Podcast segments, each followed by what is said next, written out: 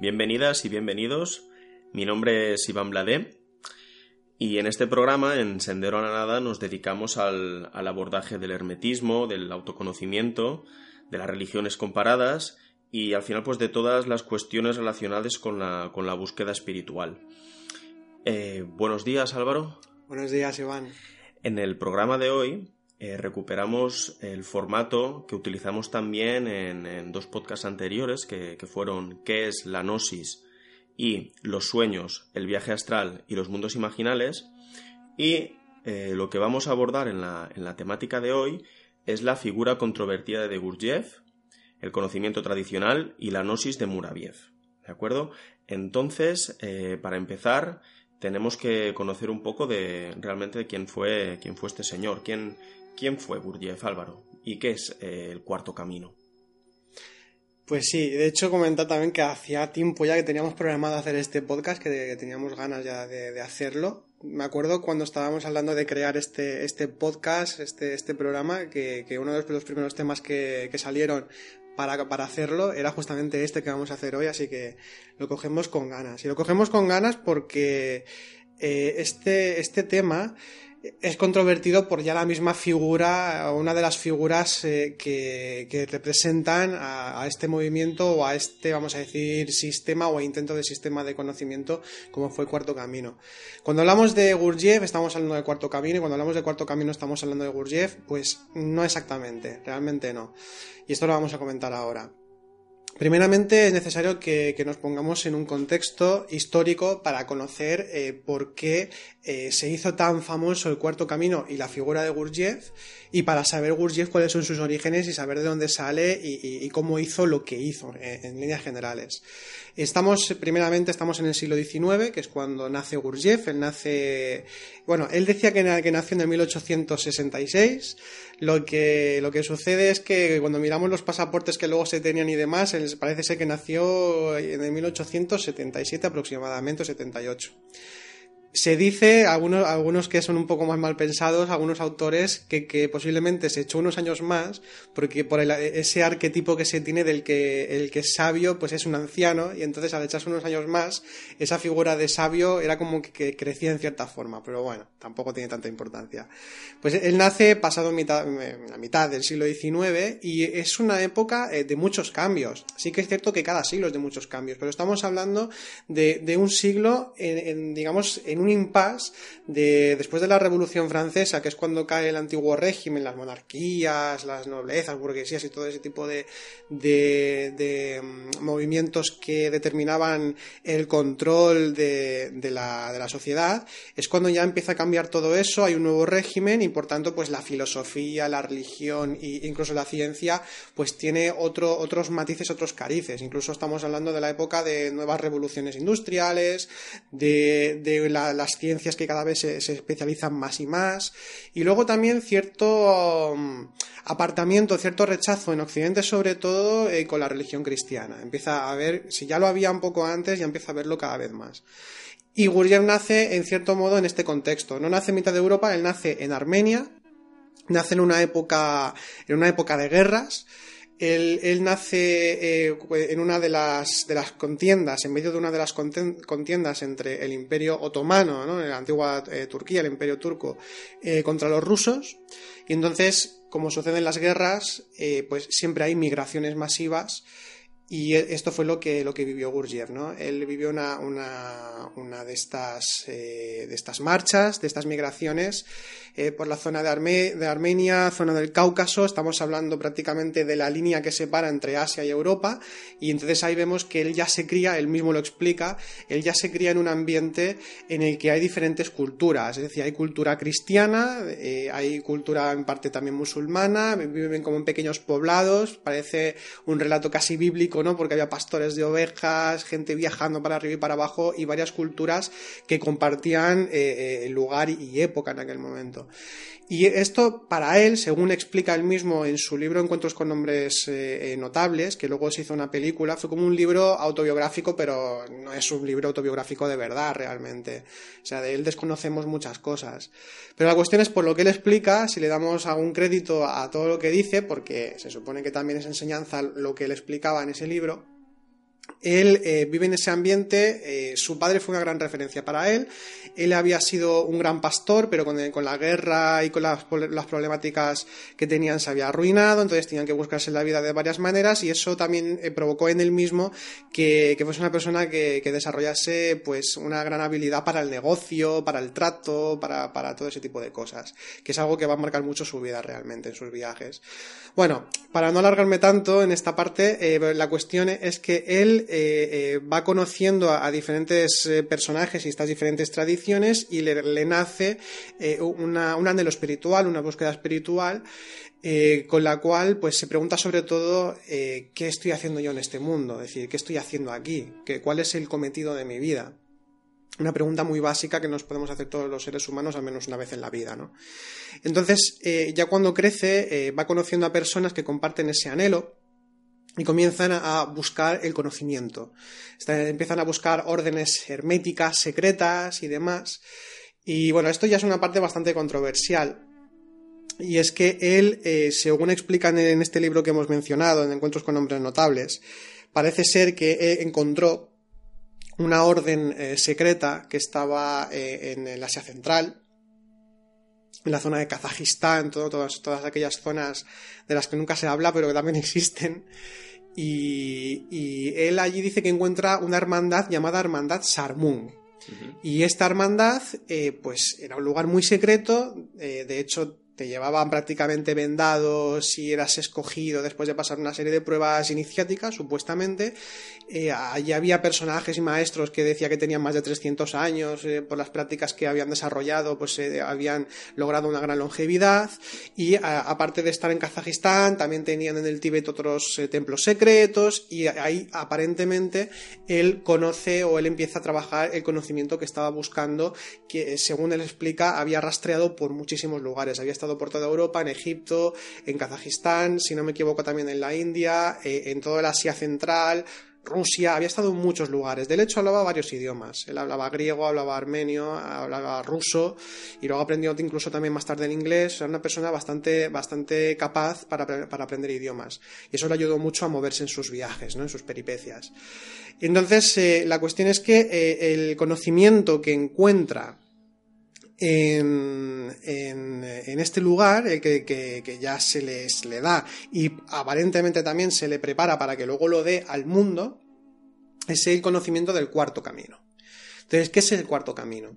el cuarto camino es eh, eh, un, sistema de, de, una dialéctica y una didáctica, según explica Gurdjieff y cómo lo está enseñando, luego ya haremos los matices necesarios es un sistema en el que eh, el ser humano eh, se trabaja sobre sí mismo, sobre su propia psicología o sobre, sobre todo lo que uno es, sobre sus emociones, sobre sus propias voluntades, sobre su propia psicología, como decía, sobre sus propias energías, todo lo que conforma al ser humano para que logre el despertar de la conciencia y eh, que entonces se libere de la esclavitud en la que está viviendo interna, ¿no? una, esclavitud interior, ¿por qué? Porque no es dueño de sí mismo. Entonces lo que busca el cuarto camino sería ser dueño de uno mismo. Se, se dice que es el camino del hombre equilibrado porque ha equilibrado todos sus, eh, todas sus, eh, sus centros de sus inteligencias, es decir, todo lo que lo conforma, y esto se puede entender mejor si hablamos de los de los tres caminos precedentes, porque si hay un cuarto camino, hay que hablar de los tres caminos. Entonces, el primer camino sería el de. Son tres caminos. El primero sería el del fakir, que es un camino en el que se desarrolla la voluntad, se desarrollan también los instintos. Eh, al fin y al cabo, el cultivo eh, de, la voluntad para luego poder eh, empezar a ser dueño de uno mismo y poder controlar su propio destino, por decirlo así. Luego estaría el segundo camino, que es el camino del monje, es el camino devocional, es el camino de la emoción superior de ese desarrollo de la conexión con, la divinidad y demás. Y, entonces eh, aquí pues también sería otro punto importante trabajar mucho con la emoción superior para interrelacionarnos con, con, lo divino de una forma más clara.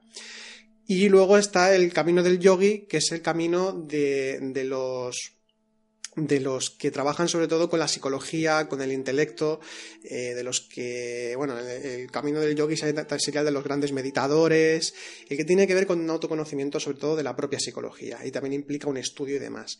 La diferencia de, esos tres caminos con el cuarto camino es que los tres caminos eh, normalmente, tradicionalmente, se desarrollan en eh, monasterios, en lugares apartados del mundo, para desarrollar su espiritualidad.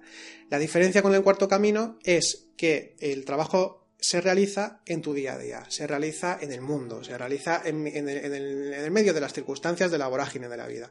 Entonces, el cuarto camino trata de eso, de trabajar sobre ti mismo, eh, en, tu vida diaria y trabajar al completo con todas tus, con todas tus capacidades. Pero esto realmente no es nuevo. Esto siempre ha existido, siempre. Siempre ha habido caminos que se han dirigido hacia un lugar hacia otro. En la India, por ejemplo, tenemos el, eh, yoga devocional o el bhakti yoga, que tiene que ver mucho con la recreación de la emoción superior para trabajarla. El camino del faki ya lo dice la misma palabra. Siempre hay caminos que tienen que ver con un desarrollo de la voluntad, de los instintos también, de un control sobre el cuerpo, de las propias energías.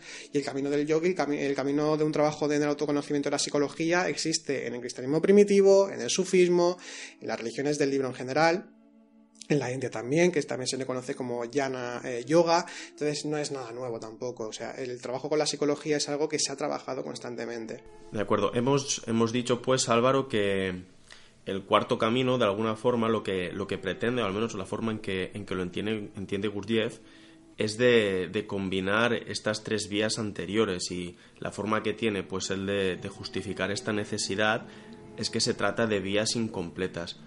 ¿Por qué eh, nos dice esto Gurdjieff? Bueno, eh, son eh, vías incompletas si lo entendemos en, la, en, esta dinámica que estamos hablando sobre las inteligencias o los centros del ser humano. Estamos hablando del centro intelectual, de los pensamientos, el centro emocional sobre las emociones y luego los centros instintivo y motriz que tienen que ver con el movimiento, con lo motriz, con el aprender a, desde andar a una, una, habilidad que podamos aprender y luego los instintos que es el aprender a regular eh, conscientemente incluso ciertos procesos del cuerpo.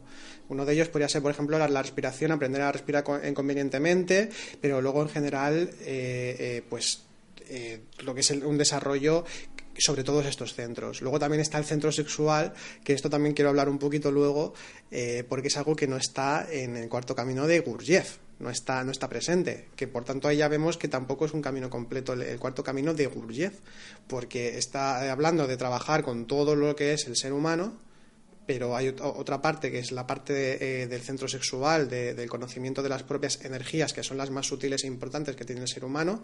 Esto ya lo hemos tocado alguna vez en algún otro podcast y es una parte que, es carente. Luego ya vamos a explicar las razones de por qué esto eh, fue así. Esto fue una parte interesada. Eh, bien, pues entonces, claro, si hay una serie de caminos que únicamente trabajan con una parte, entonces, claro, las otras quedan relegadas al olvido y por tanto no se desarrollan. Entonces, lo que propone el cuarto camino es desarrollar todo lo que es el, ser humano. Pero insisto en que eh, realmente no fue así, tal y como Gurdjieff lo, luego lo, estuvo trabajando o lo estuvo haciendo con sus alumnos, con los, discípulos que, tuvo. Sí, porque eh, entiendo también que si realmente lo que proponen las distintas tradiciones espirituales o bueno, de una forma pues más histórica se ha entendido así, el centrarse en uno de ellos también será por algunos motivos, que Gurdjieff por supuesto no comparte, ni el cuarto camino tampoco. Sí, puede, tendrán sus propios motivos, a veces puede ser simplemente por desconocimiento, porque no se ha desarrollado, no se ha desarrollado lo suficiente, a veces puede ser simplemente por, por interés, por interés propio. Eh, pero, pero bueno, en este sentido sí que tiene razón Gurdjieff, pero no es que tenga razón él, sino donde él tomó el conocimiento, que también hablaremos de estas fuentes luego, eh, pero eh, lo que realmente sí que es necesario un trabajo lo más completo posible, que, que, ocupe todas las facetas del ser humano en cuanto, en cuanto es en sí mismo ser humano. Porque si no, sí que es cierto que podemos desarrollar, por ejemplo, mucho un trabajo con la psicología, pero si no aprendemos a trabajar con nuestra emoción, entonces la emoción ocupará un espacio eh, que ya que tenemos ego, tenemos psicología y nos identificamos fácilmente con ella, si no hay un trabajo interior eh, serio, eh, entonces la emoción nos va a arrastrar por mucho que hayamos entrenado o hayamos trabajado con nuestro intelecto. Y lo mismo con la energía sexual o con lo instintivo, con todo en su conjunto. Entonces, sí, de hecho, el camino completo, por ejemplo, el yoga, lo que se llama el, el, Raja Yoga, es el yoga integral, el yoga completo eh, hay diferentes tipos de yoga, por ejemplo, pues el Hatha Yoga tiene que ver con una parte un poquito más energética y física, pero luego hemos dicho del Bhakti Yoga, el Jnana Yoga que es sobre la psicología, y hay diferentes líneas del yoga que es el camino completo.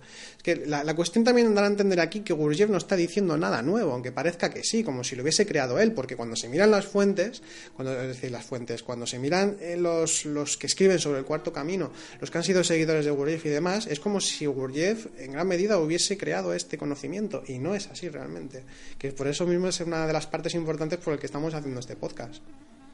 Sí, sí, supongo que el, no citar las fuentes eh, nos puede hacer caer en, en esa conclusión, quizá, ¿no?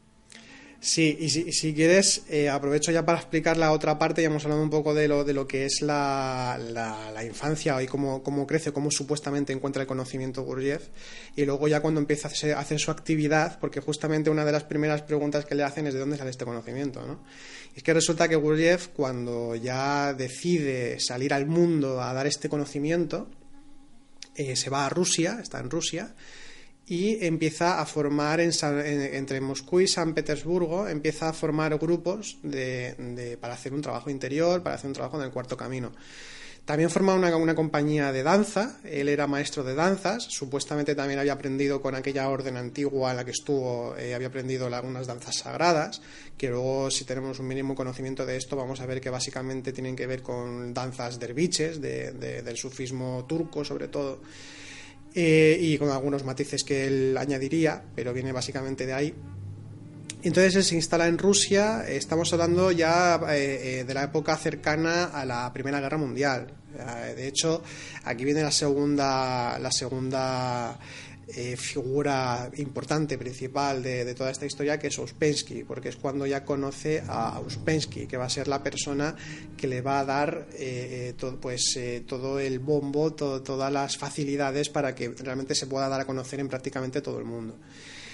cuando llega Gurdjieff a Rusia, él ya había trabajado incluso, había aprendido técnicas de hipnosis, era hipnotizador y se había dedicado a ello, aparte de hacer negocios de todo tipo, también había, había aprendido el tejido de alfombras y las vendía, entonces era, bueno, era un buscavidas realmente, había hecho prácticamente de todo, era como un poco manitas, que hay una historia bastante divertida respecto a esto porque decían que era muy manitas, pero que todo lo que arreglaba que duraba muy poco y que hay algún testimonio que habla de esto, ¿no? que había vivido con él y, en, los centros donde habían desarrollado esta, estos trabajos, estos lugares y decía esto, pero bueno, no sabemos si es así o no. Pero él era, parece ser que era una, persona bastante polifacética y que tenía capacidad para hacer bastantes, bastantes, eh, tenía bastantes habilidades en general. Y, bueno, una de las cosas también que tiene Gurdjieff es que, eh, sobre todo ya cuando llega a Rusia y empieza a formar sus grupos, es que, eh, insistimos, él era hipnotizador. Un hipnotizador eh, una de las, de las cosas que, que, tiene que hacer si quiere hipnotizar a la gente, no estamos hablando de que le hipnotice al modo de la película de que eres un perro, eres un gato, sino de, una manipulación de la mente. Eh, estamos hablando de que un hipnotizador lo que hace, eh, primeramente, tiene que crear una atmósfera adecuada, igual que hace un ilusionista cuando vas a un espectáculo de magia, que forma una atmósfera adecuada con unos elementos adecuados que permiten que la manipulación sea mucho más sencilla luego. Entonces, eh, eh Gurdjieff eh, esto lo hacía, era una persona muy envolvente, de hecho se habla mucho de su mirada penetrante, ¿no? Que, no, que no se podía ni aguantar la, mirada de este hombre, porque parecía que te escudriñaba por dentro y, como eso a nadie, a nadie le, mm, Bueno, no era cómodo, era muy incómodo esto. Entonces, él sabía muy bien, conocía muy bien esa parte de la psicología humana, con todo lo que había aprendido. Entonces, él siempre preparaba atmósferas extravagantes, como extrañas, y ya con su propio poder personal, su fuerte carácter, porque tenía un carácter muy fuerte, recordemos que era armenio del Cáucaso ¿no? en aquellos tiempos, y ya, ya, le venía prácticamente en los genes, y eh, él desarrolla, desarrolla ese tipo de técnicas y lo que hace es siempre quedar como en una especie de, de halo de misticismo extravagante, eh, eh, que no se sabía muy bien nunca lo que pensaba ni lo que buscaba y siempre estaba con ese halo de misterio y es una de las cosas que más se explican por parte de los alumnos. Entonces, eh, tu pregunta cuál había sido, porque no sé si me estoy desviando ahora. No, bueno, ahora lo que podríamos hacer es continuar pues hablando un poco de, de Uspensky y realmente también es, eh, sería interesante hacer pues otras referencias de otros alumnos ¿no? de, de Gurdjieff que nos hablen un poco de, de su experiencia. Sí. Sí, sí. bueno, los alumnos, los alumnos más conocidos aparecen más tarde. O sea, la primera figura central es Uspensky, y te, explico por qué. Eh, Uspensky nace aproximadamente en la misma época que, que Gurdjieff, ruso, eh, es Piotr Uspensky. Él había dejado incluso la secundaria porque le la, aborrecía los estudios eh, eh, más académicos, estaba ya un poco cansado de todo esto, sobre todo porque le nació también un interés por, el, por el, esoterismo, por, el, por la búsqueda espiritual, también desde muy joven. Y él deja la secundaria, pero al final se convierte en, en, filósofo, se puede considerar en cierta forma filósofo, eh, arrasa con toda la literatura esotérica que, se que le cae en las manos. Venía de una, de una, de una familia de agricultores y demás, eh, pero él siempre tuvo interés por ese tipo de estudios, ¿no? O sea, tampoco tenía muchas ganas de, heredar el oficio de su padre. Y de hecho empezó a viajar por muchos sitios, viajó por la India, por el Asia Central, por todas aquellas tierras, por media Rusia, también buscando escuelas secretas de autoconocimiento. Es que era algo que estaba muy de moda, porque tenemos que pensar que en el siglo XIX también aparece la teosofía de Madame Blavatsky que de una forma más directa o indirecta también tiene eh, cierta relación, no con el cuarto camino en sí mismo, sino con este tipo de movimientos. Porque si cogemos a Blavatsky, que también habla de órdenes secretas, incluso ella misma forma también la teosofía, forma este movimiento que aún continúa. Y, también pensamos en personajes viajeros como eh, Alexandra David Neal, que fue una mujer que fue la primera que entró en la ciudad prohibida del Tíbet y, entonces allí también parece ser que encontró eh, templos secretos con conocimientos impresionantes y demás, y además el orientalismo estaba tan de moda. Eh, entonces, todos estaban buscando esas órdenes secretas, buscando un conocimiento superior que no se encontraba en la filosofía, que no se encontraba en las religiones habituales, y entonces ya vemos aquí como una especie de pauta, ¿no? O sea, por un lado buscando los lugares secretos donde podía encontrar el conocimiento. Ospensky lo mismo. Y luego cuando hablemos también de Moraviev, no es exactamente igual porque él da luz a toda esta historia. O sea, le, quita el exotismo, ¿no? Pero todo esto existía, y había muchísimos viajeros, era una época de expansión, de descubrimiento y demás. Entonces Uspensky también nace en ese contexto. Y entonces como periodista empieza a trabajar por algunos periódicos y demás, y empieza a viajar y buscar ese conocimiento. Antes de conocer a Gurdjieff, que lo conoce de 1914, si no me equivoco ahora, él ya había escrito algunos libros relacionados con, en parte con la teosofía y con la filosofía en general, porque él conocía todo eso. Entonces hay un libro que, es recomendable, es denso, pero recomendable, que es el Tertium Organum, que era como intentar revolucionar el conocimiento del organum, del organon, eh, que era como el canon que había escrito Aristóteles en su momento y también, si no, si no recuerdo mal, eh, Francis Bacon. Eh, eh, diferentes filósofos, pues él quería hacer como una nueva revolución que consideraba necesaria en el conocimiento. Entonces habla de todo, habla de física, de ciencia, de filosofía, de teosofía, de, esoterismo y demás. Es un libro muy amplio y, largo de leer. Largo de leer en el sentido de por lo denso, que hay que pensar casi cada frase que está hablando. Entonces él tenía una gran inquietud y tenía mucho talento, Ospensky. Y eh, eso sí, él estaba buscando, como él mismo decía, los hechos. Él buscaba lo milagroso él buscaba lo milagroso, buscaba lo extraordinario, lo que iba más allá de ese conocimiento que no le estaba convenciendo. Entonces, eh, resulta que, unos discípulos de Gurdjieff, que parece ser que tenían, que conocían algo de Uspensky, a, lo mejor habían visto algunos de los artículos de sus viajes y sabían del libro que había publicado, parece ser que Gurdjieff le interesó eh, a Uspensky y fue como mutuo, porque Uspensky también se interesó por Gurdjieff porque él en Rusia, Gurdjieff, pues preparaba estos, eh, estos eh, danzas sagradas en, teatros y demás, y al final pues se reunieron. Entonces se reunieron en unas circunstancias bastante curiosas, en medio de un bar, con mucho griterío y demás, tenía que prestar mucha atención Uspensky y, y, él siempre con una, bueno, Gurdjieff siempre con unas formas extrañas de vestir y bueno, entonces, él era muy extravagante en eso porque le gustaba y así creaba esa atmósfera hipnótica de la que estamos hablando. Entonces, aquí hay otro factor importante. Porque si por un lado en esta hipnosis lo que estamos haciendo es, eh, como hipnotizadores, es preparar un ambiente, tiene que haber otro factor muy importante, que haya predisposición por parte del que va a ser hipnotizado. Si no hay predisposición, no hay hipnosis, eso es imposible, tiene que haber predisposición. Y Ospensky, eh, abierto, aunque fuese una persona bastante crítica con muchas cosas, ¿no? Mm, y eh, lo que pasa es que él también se lo creía mucho eso, de que era muy crítico, pero estaba abierto a la búsqueda eh, de lo milagroso. Y ahí fue cuando se entabla el contacto con...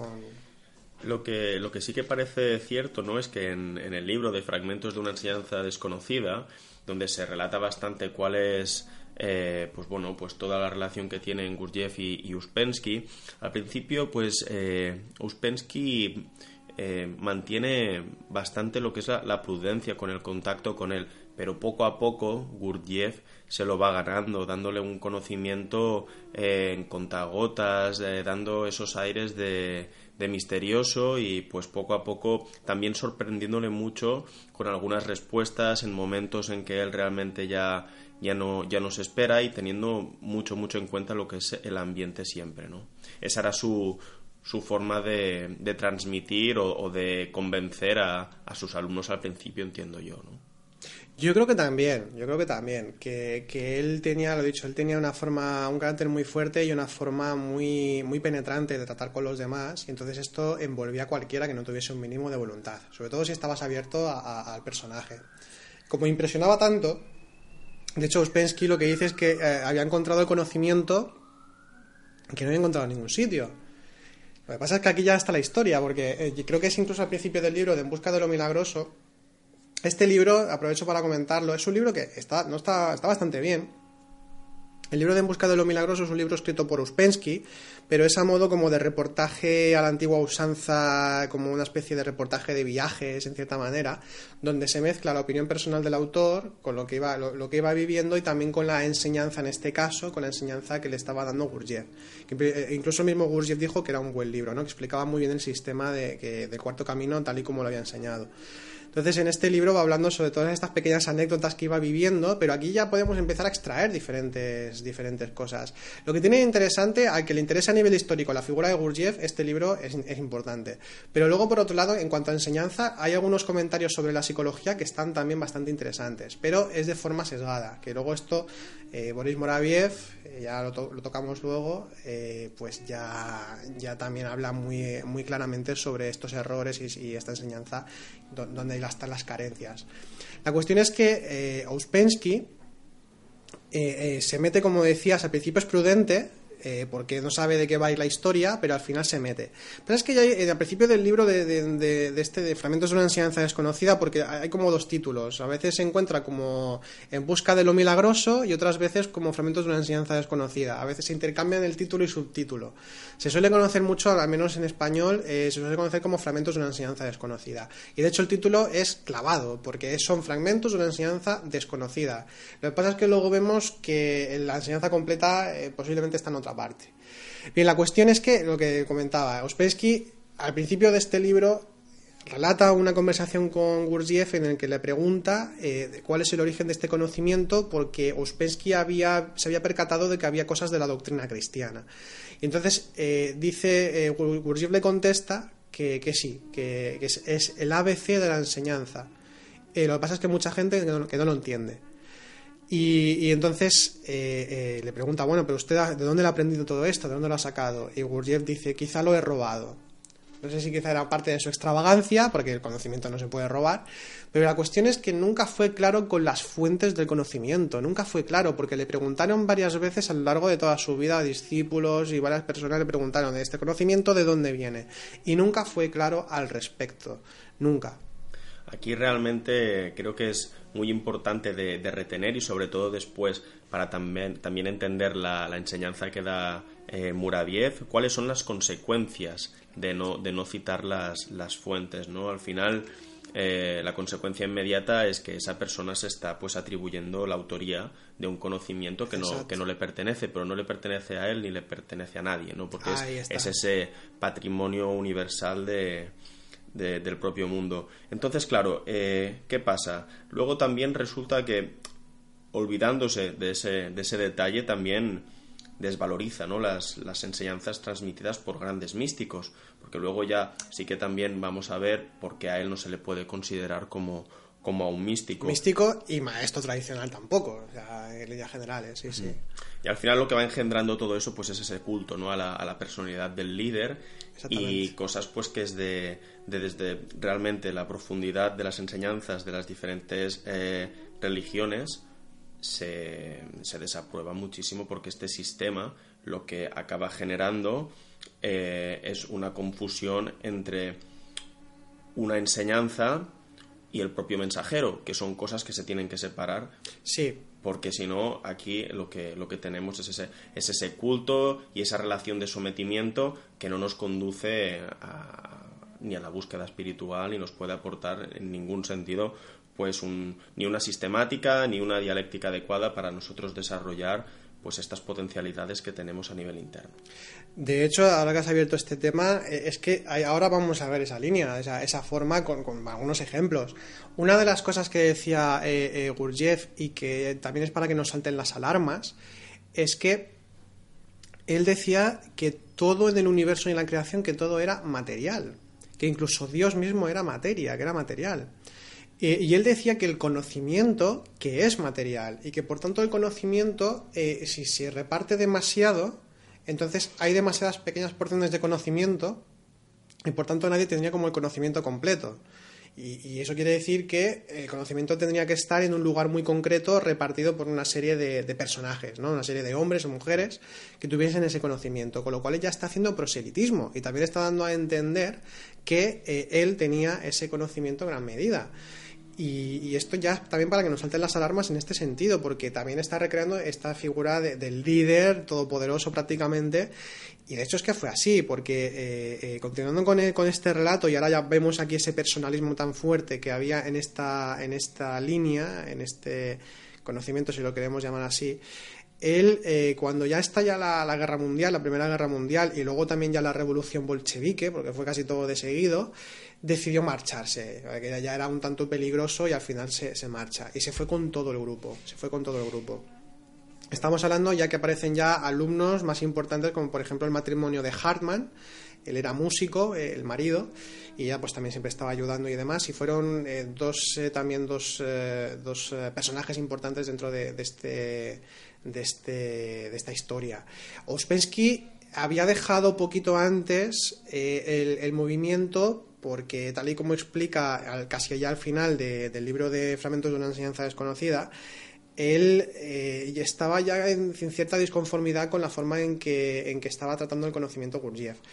En gran parte porque, porque él consideraba que con el tantas danzas que se estaban haciendo, porque hicieron un retiro durante varios meses en una casa, en un lugar apartado, eh, eh, ellos hacían muchas prácticas, pero estaban mucho las danzas eh, mm, sagradas de por medio y demás, y él consideraba que era como camino del monje él lo consideraba de esa manera. Entonces como que ve que no estaba el cuarto camino ahí implícito. Y luego aparte varios detalles que empezó a ver que tampoco lo acababan de convencer. Lo que pasa es que, claro, él también encontró lo extraordinario, porque él mismo explica un episodio en, el que Gurdjieff le habla telepáticamente a Uspensky y que Uspensky estaba alucinando. Dice, esto no puede ser. Entonces lo que estamos hablando también aquí de, una, de un personaje, Gurdjieff, eh, que también parece ser que desarrolló ciertas capacidades psíquicas, pero aquí hay que eh, recordar o hay que, tener claro que el desarrollar capacidades psíquicas, el desarrollar, como dicen los hindúes, los, los eh, siddhis, los, poderes, no quiere decir que eh, no es un, sinónimo de, desarrollo espiritual, simplemente es que has desarrollado siddhis, poderes, pero no quiere decir que esté desarrollado espiritualmente. Pero claro, con esa fortaleza que tenía y encima enseñaba lo milagroso, que era lo que estaba buscando en este caso Uspensky, pues entonces, pues todos encantados prácticamente.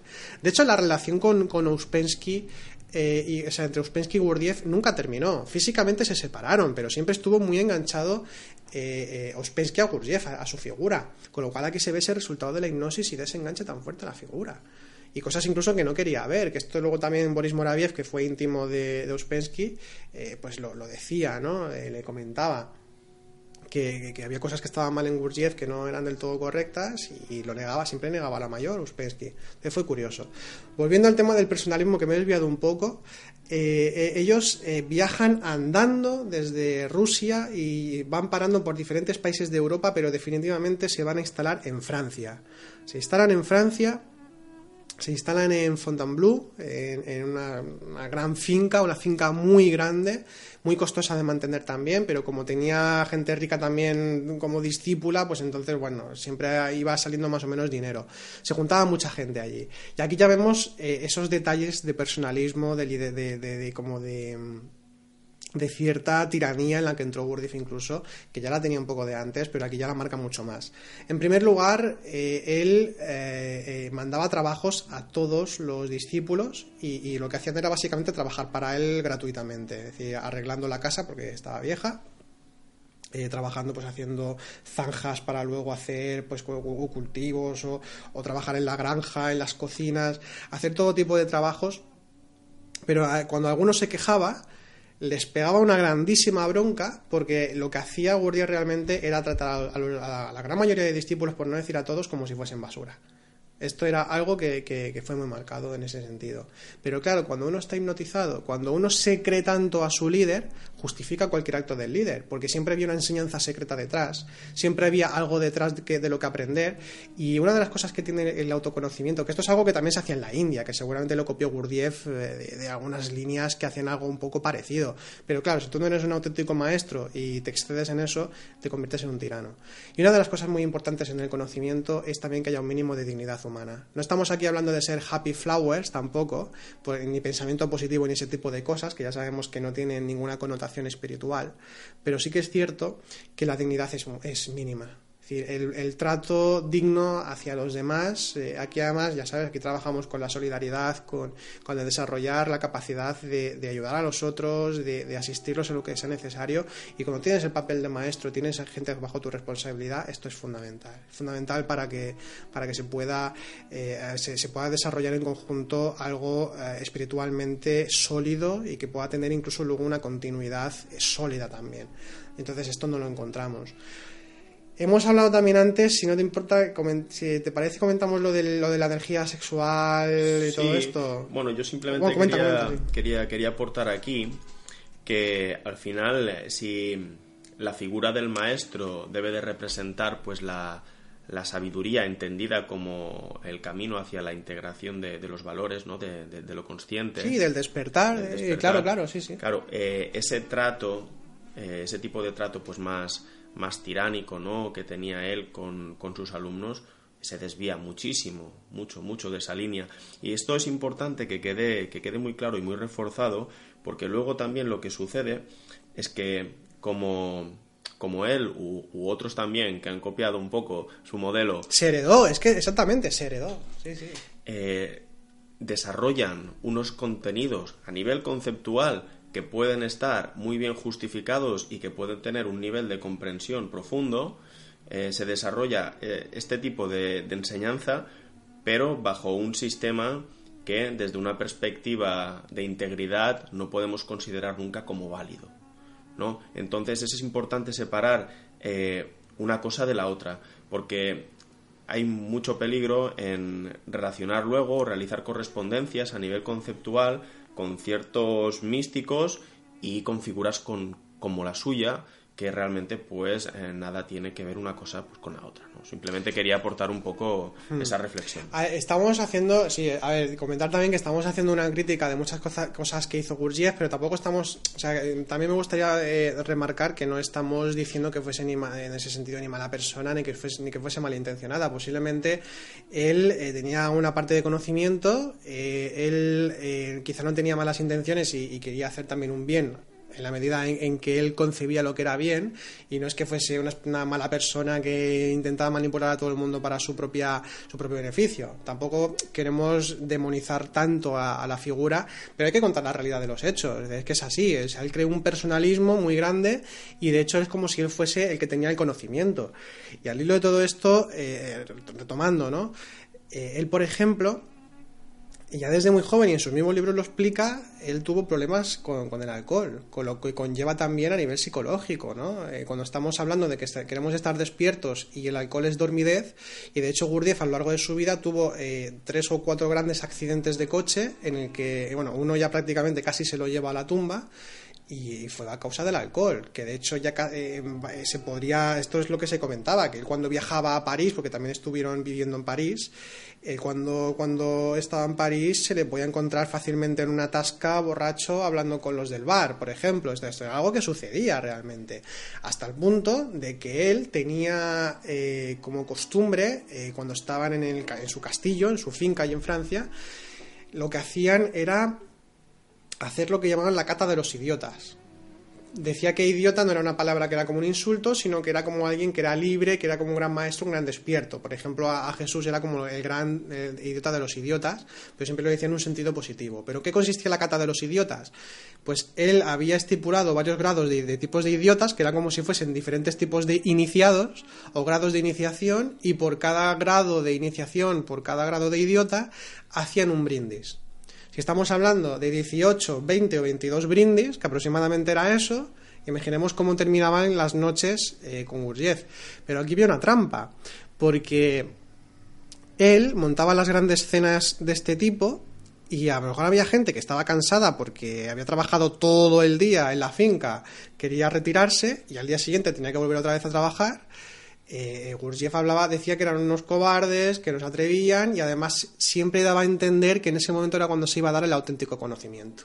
Y esto fue algo que, siempre está presente en la figura de Gurdjieff, porque me gustaría también comentar algo respecto al trato con las mujeres. Gurdjieff estaba casado, estaba casado, además era una, una, persona que estaba relacionada con la corona, con el zar de Rusia en aquella época y demás. Se casa con, con una mujer eh, con la que, bueno, luego estuvo en Francia y todo, pero se le conocen varios hijos bastardos. Él eh, tenía eh, relaciones sexuales con sus discípulas, que no es algo solo de él, que esto es algo que desgraciadamente se repite mucho a lo largo de la historia.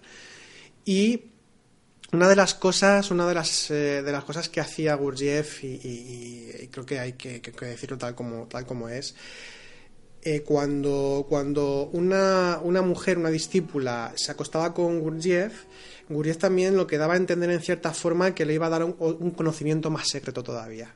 Entonces era como una especie de estrategia que tenía de alguna manera y por tanto las alumnas eh, que estaban, digamos, embobadas, igual que los alumnos, estaban embobadas con la figura de Gurdjieff, eh, pues claro, si, si, te rechazaba quiere decir que, no, que no, aceptaba ni siquiera darte el conocimiento pero si eh, eh, podías entrar a su camarote, si podías entrar a, su, a sus aposentos y pasar la noche con él, quiere decir entonces que eras más aceptada dentro de, dentro de su círculo y que por tanto te va a dar un conocimiento más profundo y, que tú eras, una, eras bien considerada entonces. Entonces esto fue algo que pasó habitualmente y hay varios episodios que podemos encontrar en los libros. De hecho, eh, esto bueno lo podemos encontrar, por ejemplo, en, en este libro que escribió alguien que, que no estuvo del todo cerca de la figura de de Gurdjieff, o sea, estuvo de pequeño viviendo en Francia eh, por los padres y demás, que es un, librito que es, de Peter, Peter Fritz, eh, o Fritz Peters, que se llama Recordando a Gurdjieff, y habla de este tipo de anécdotas, de prácticamente montar una orgía cuando viaja a Estados Unidos, todo ese tipo de cosas. Entonces, esto, esto era algo que, que desgraciadamente pues estaba presente también eh, en, esto, en estos círculos. Entonces, claro, eso también llevó a que tuviese hijos ilegítimos, eh, varios, ¿no? Por ahí, bastardos. Por otro lado, eh, volviendo a la figura de Uspensky, él se instala en Inglaterra. Estamos hablando ahora de los años 20 ya, ¿eh? Porque también pasaron una época en Constantinopla, en Turquía, pero luego ya se instalan definitivamente en Francia y el otro se va, eh, Uspensky se va a Inglaterra. Entonces él sigue dando sus clases y demás, eh, cada vez tiene más discrepancias con muchas cosas de Gurdjieff, pero lo dicho, seguía enganchado.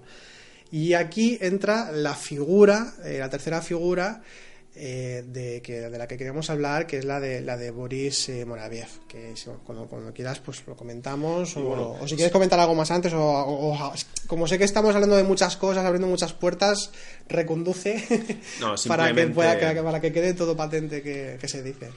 Entonces, lo que sí que es verdad es que para tomar otra referencia, un, gran clásico, ¿no? Que es que eh, aquí, por ejemplo, tenemos la, bueno, la, figura de, Platón para poder eh, entender cuál es eh, el sentido que le da al liderazgo Platón, podemos utilizar los textos de, de Jorgias o, el banquete y, se, me, se, me, ocurre ahora un poco la, parábola del, del barco, ¿vale? para ver un poco cuál es el sentido que le da el liderazgo Platón, porque ahora cuando buscamos un poco sobre, sobre liderazgo y tal, nos pueden salir también figuras como, como Ernest Shackleton, que, bueno, pues toda su historia tiene, tiene su, su importancia y, la enseñanza que se transmite es muy válida, pero aquí lo que pues también buscamos un poco es citar a, los grandes, ¿no? Y, y, Platón pues lo consideramos uno de ellos, ¿de acuerdo? Entonces, eh, en la parábola del barco, lo que sucede es que, bueno, es una especie de, construcción ¿no? que se utiliza para, para, que podamos entender cuál, cuál es realmente las cualidades que debe tener un buen líder. Y una de, la, de lo que nos dice eh, Platón en, esa parábola es que el primer requisito es no querer serlo. Claro, entonces cuando tú no quieres eh, ser líder, únicamente dependes del reconocimiento ¿no? del entorno, de tus cualidades, y en ese momento es en el cual tú eh, asumes la responsabilidad que se deposita en ti pero que tú en ningún momento decides ni tienes esa ambición ni esa ostentación en, ocupar ese, cargo. En esa parábola lo que sucede es que, bueno, pues eh, están ahí en un, en un barco y hay, hay un amotinamiento, porque en ese barco se queda la deriva y tal y cual, ¿no? Entonces, en ese momento, en ese amotinamiento, se tiene que decidir cuál es la persona más válida, ¿no? Para, para reconducir esa, esa situación. Entonces se tiene que elegir un nuevo líder. Entonces, ¿qué sucede? Sucede que hay pues unos candidatos, se presentan, se discuten, seguramente el que va a salir eh, como, nuevo capitán sea eh, el más fuerte, ¿no? Estaremos de acuerdo que en esa situación no sería el, el más válido. Y lo que nos dice aquí Platón es que seguramente el más válido estaría sentado sin participar ¿no? de, de, esa pelea y mirando hacia las estrellas. ¿Por qué? Porque las estrellas, el conocimiento de, del cosmos es lo que guiaría ¿no? a esa tripulación hacia, hacia una isla o podría de alguna forma pues hacer más probable que tuvieran éxito en, en, esa búsqueda de, tierra firme para, pues para, poder, para poder salvarse. Pero aquí lo que sucede es que ese reconocimiento, este reconocimiento, perdón, no, no lo va a recibir esa persona, ¿Por qué? Pues por un tema también pues de falta de, atención, ¿no? Porque lo que tenemos ahí es que eh, hay una serie de, arquetipos, ¿no? De, liderazgo y todos nos vemos pues un poco en esa situación pues sometidos a ellos. Aquí también sirve lo que, lo que entiende Gurdjieff, ¿no?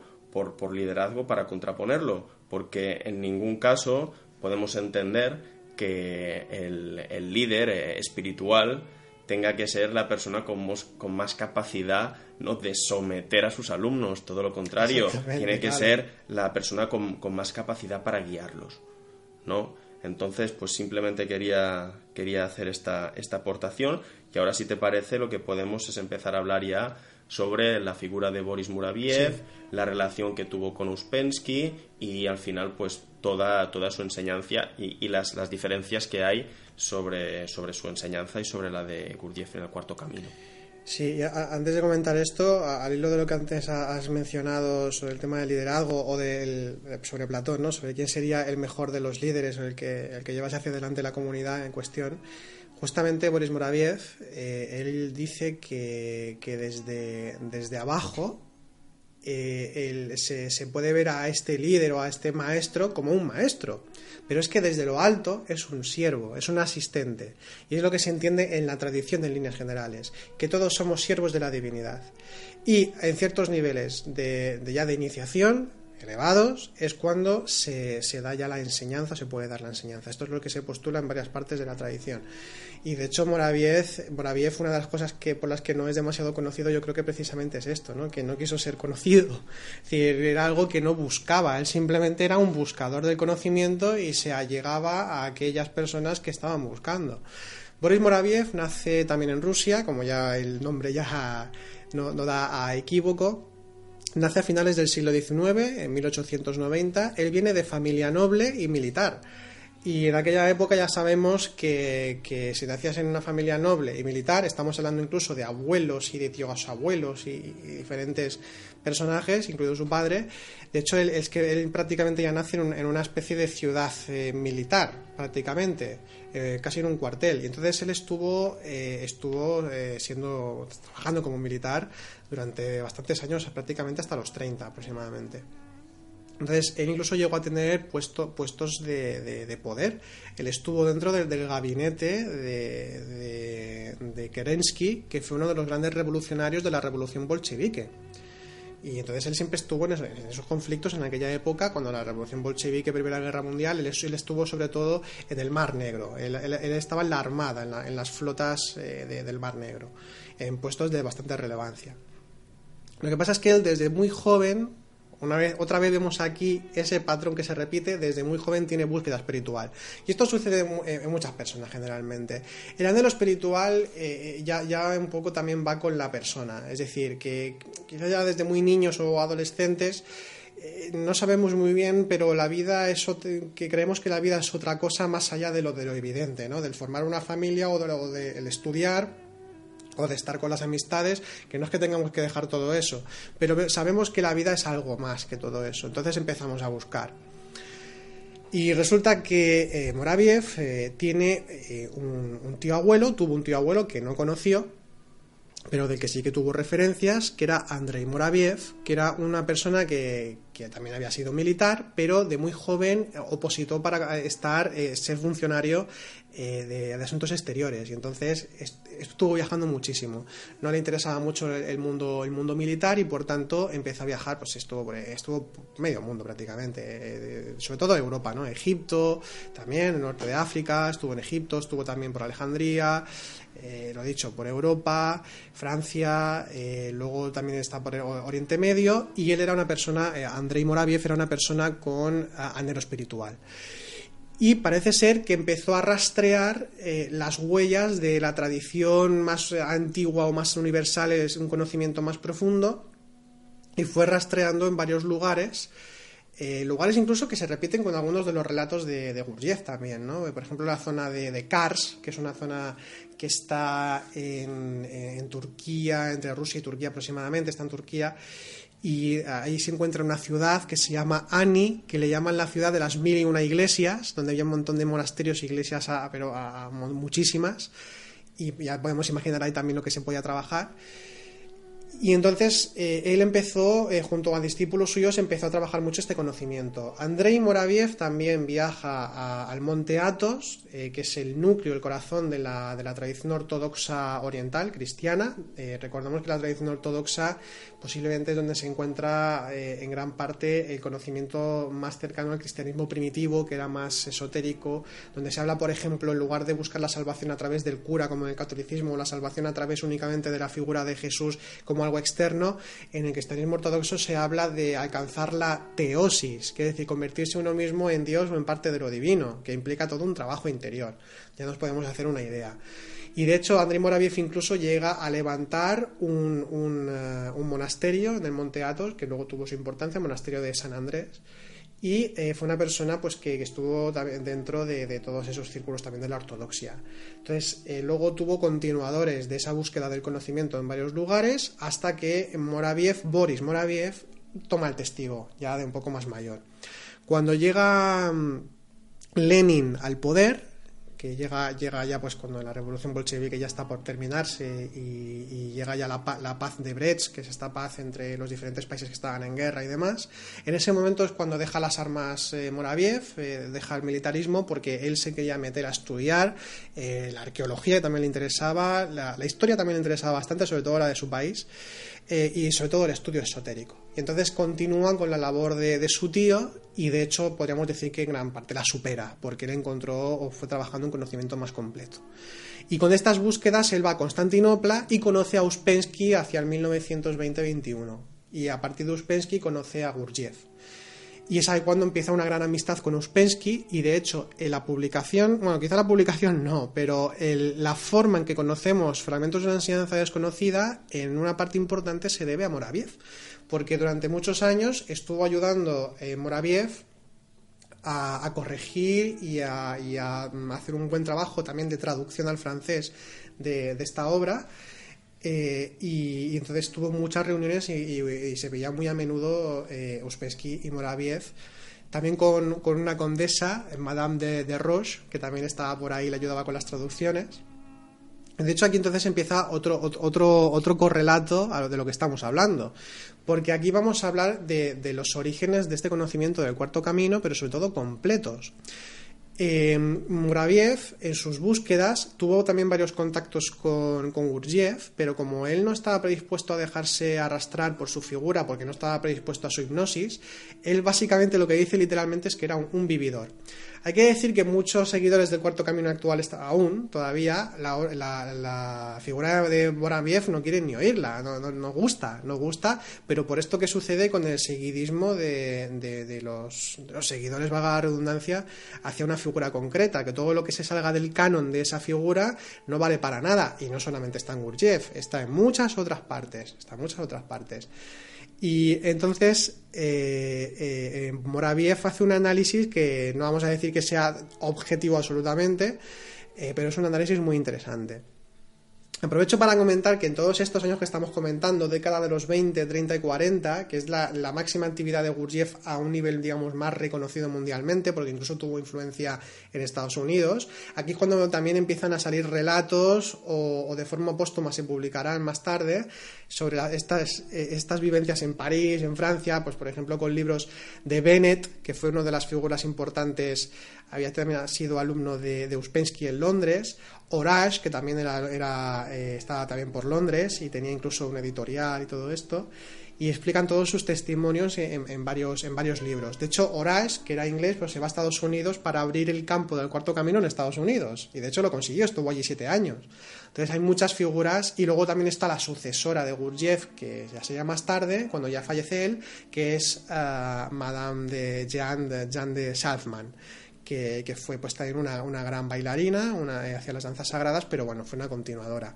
Comento esto porque así ya podemos ver un poquito algunos de los personajes. Pero volviendo a Moraviev, él había buscado el conocimiento, había rastreado en, diferente, en, diferentes, eh, en diferentes lugares, pero sobre todo lo que se fue percatando es que si estudiaba sobre todo, eh, por ejemplo, la Filocalia, que es este conjunto de libros recopilado en el siglo XIX, se recopiló estos libros por Nicodemo la Giorita, que era del Monte Athos, del cristianismo ortodoxo, y la Filocalia no es otra cosa que un gran compendio muy amplio de todos los padres del desierto, desde los primeros siglos del cristianismo hasta prácticamente ya el siglo XVIII-XIX, eh, eh, de donde se habla de todo tipo de conocimiento psicológico, de la oración, eh, del trabajo, pues bueno, de las liturgias, se habla de, de, todo el conocimiento más completo que podamos abarcar del cristianismo. Es una obra muy interesante. No está completamente traducida al castellano, al menos que yo sepa, eh, pero es muy interesante tenerla en cuenta. De hecho, en YouTube tenemos una reseña para recomendarla, un, librito que, es muy interesante, que habla de la oración de Jesús,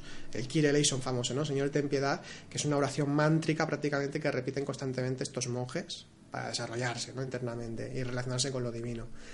Entonces, eh, Moraviev estudia todo esto, está, seguramente está en el Monte Athos, porque tampoco dice dónde estuvo, pero no sabemos tampoco exactamente ubicarlo en algunos, en algunos lugares.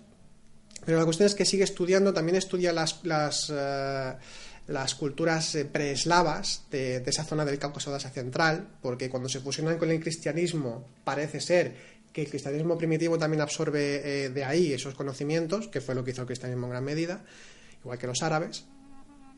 Y entonces él va recopilando y va estudiando, estudia mucho la figura de Clemente de Alejandría, que es uno de los primeros filósofos místicos, maestros importantes eh, dentro de los primeros siglos del cristianismo. Tiene una obra muy extensa, como por ejemplo los, Estrómatos, que es una obra muy interesante, que habla de la gnosis, el conocimiento esencial de, todas las tradiciones y del ser humano. Y entonces, a partir de ahí, pues eh, se convierte en un personaje que eh, Moraviev, una persona que, empieza a, darle más forma a este conocimiento. ¿Darle forma en qué sentido? Pues que él sabía la, fuente de este conocimiento del cuarto camino, que no era cosa de Gurdjieff, que no se lo había inventado él y que, que él no era, ni, mucho menos un maestro. Entonces, eh, eh, Moraviev lo que hace es, ya más tarde, ya eh, había fallecido Gurdjieff Uspensky, lo que hace es escribir tres obras, que son sus obras maestras, que son la, Gnosis, comentarios y explicaciones sobre el cristianismo exotérico de la tradición ortodoxa oriental. Entonces, en tres tomos profundiza en el conocimiento eh, de, este, este eh, cristianismo más esotérico, más profundo, y entonces nos presenta eh, algo que, que, no es nada exótico, sino que constantemente vamos a ver referencias bíblicas, referencias de la filocalia, incluso algunas referencias a veces de la India, hay referencias de todo tipo, también de Clemente de Alejandría, entonces hace, tiene varias referencias. Entonces es un trabajo hermenéutico y un trabajo del conocimiento muy interesante, muy interesante. De hecho, nosotros aquí lo tenemos como un referente realmente, ¿no? Que aquí diciendo esto puede ser, bueno, claro, es que como es un referente, entonces Boris Moraviev eh, sí, pero Gurdjieff no. No se trata de eso. Yo lo que invito sobre todo es a que se lean todos estos libros, que se estudien sus figuras y a partir de que cada uno discierna. Lo que sí que es cierto es que encontramos partes que sí que es cierto que son fragmentos de una enseñanza desconocida, y aquí vamos con el título, porque es muy interesante esto. Eh, o sea, Moraviev convenció a Uspensky de que no publicase ese libro porque eh, el conocimiento estaba incompleto había varias cosas que estaban incompletas y torcidas. Y Ospensky al final cedió y dijo que no lo publicaba. El libro de Fragmento de una enseñanza desconocida se publica en 1949 o 50, dos o tres años después de que, de que muriese Uspensky, porque él en vida no quería publicarlo, tenía un cajón el libro. Entonces al final se publicó. Y por eso también escribió Moraviev un, artículo muy extenso sobre eh, Gurdjieff Uspensky, fragmento de una enseñanza desconocida, donde explica su experiencia con Gurdjieff, con su amigo que fue íntimo Uspensky, y de cómo Uspensky no cedía nunca eh, en muchas cosas sobre Gurdjieff, como si no quería, no quería ver la realidad sobre el personaje. Y, luego también habla de esos errores, ¿no? Eh, ya son errores que entran dentro ya de lo que es el sistema en sí mismo, pero lo que sí que podemos decir es que, por ejemplo, eh, para no entrar quizá tanto en detalle para que no sea tan denso, pero por ejemplo, una de las cosas importantes de este conocimiento es hablar de los niveles de cosmos.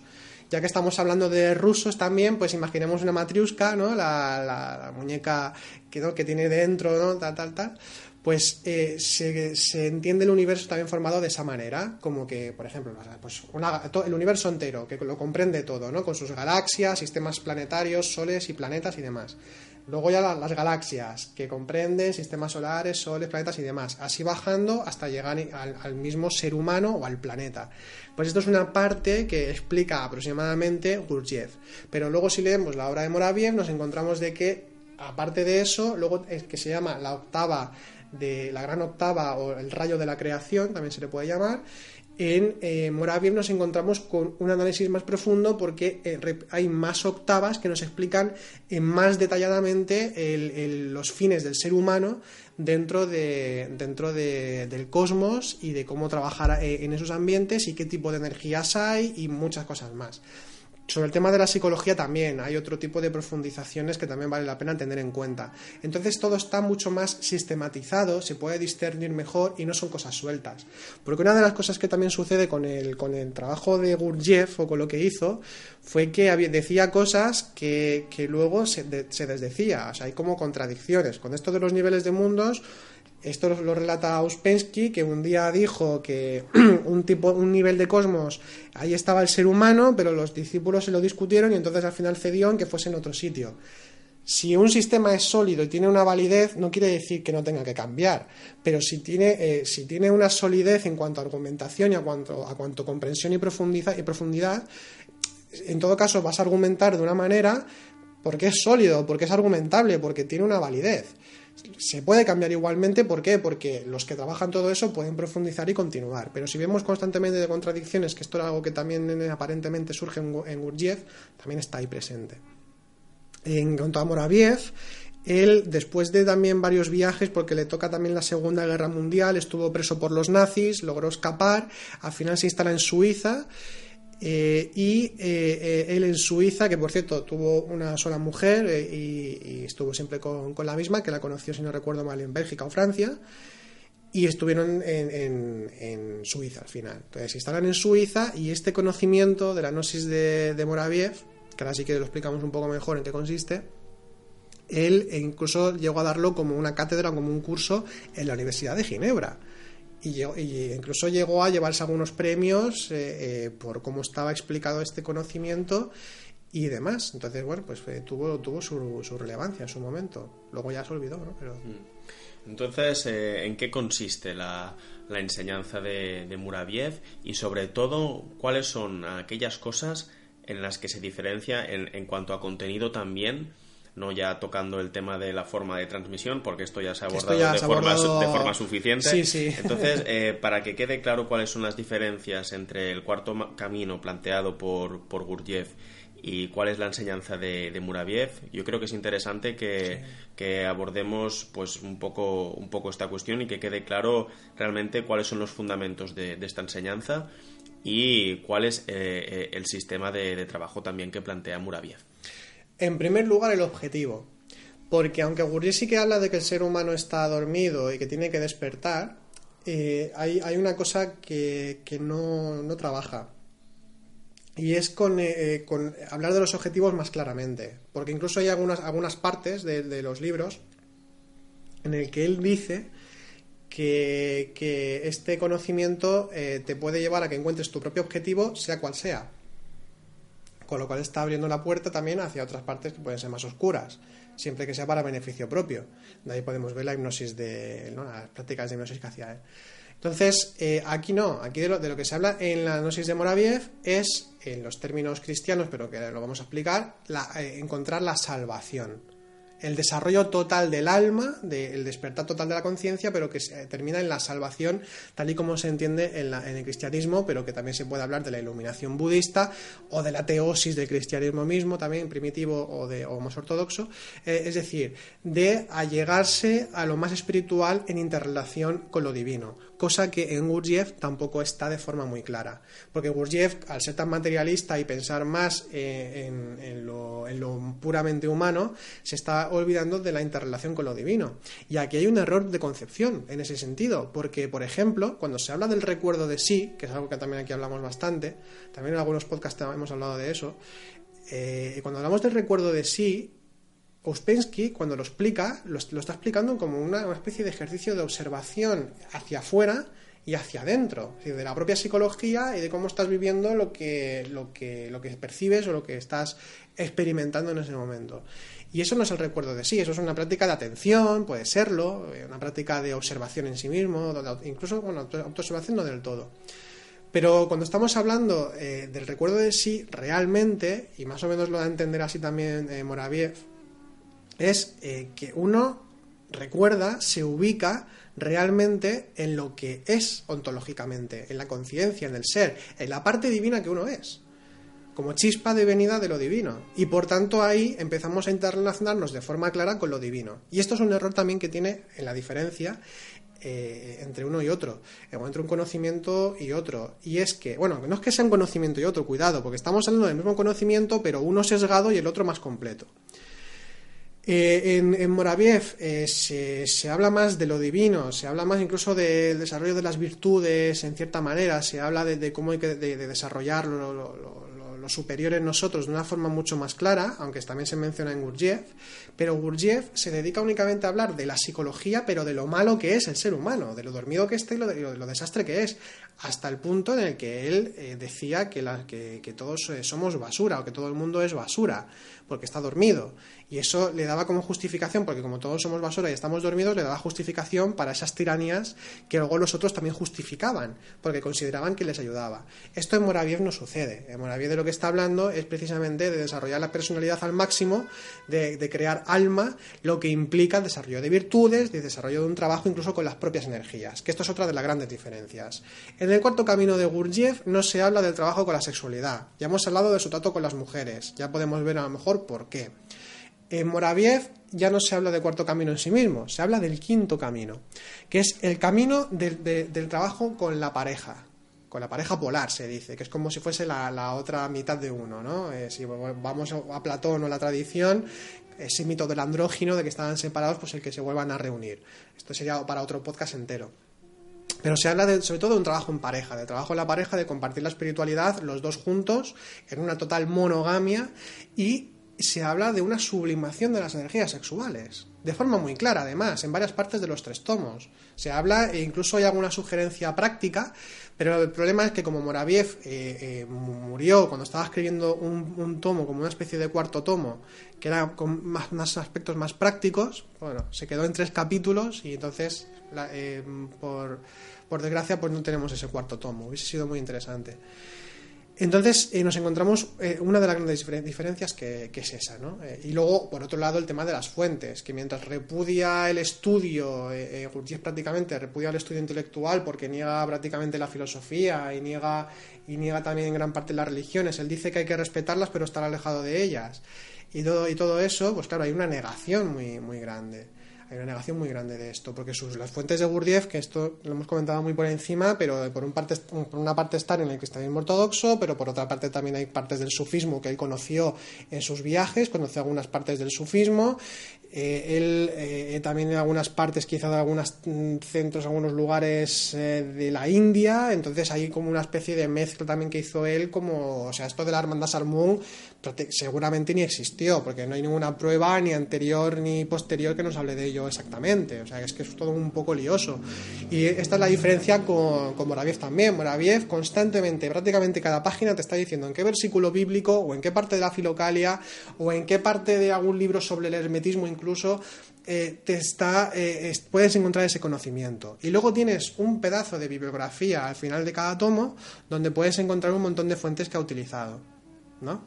Que recomienda eh, Moraviev en, esta bibliografía, pero sinceramente desconozco si él lo puso él, o sea, la, añadió él, o esto fue luego por editores de, los libros, las traducciones. Eh, porque hay otra figura que es bastante interesante, eh, es que es Maurice Nicole, que también fue alumno de, de, y me parece que de Uspensky, si no me equivoco ahora. ahora. la verdad es que no me acuerdo.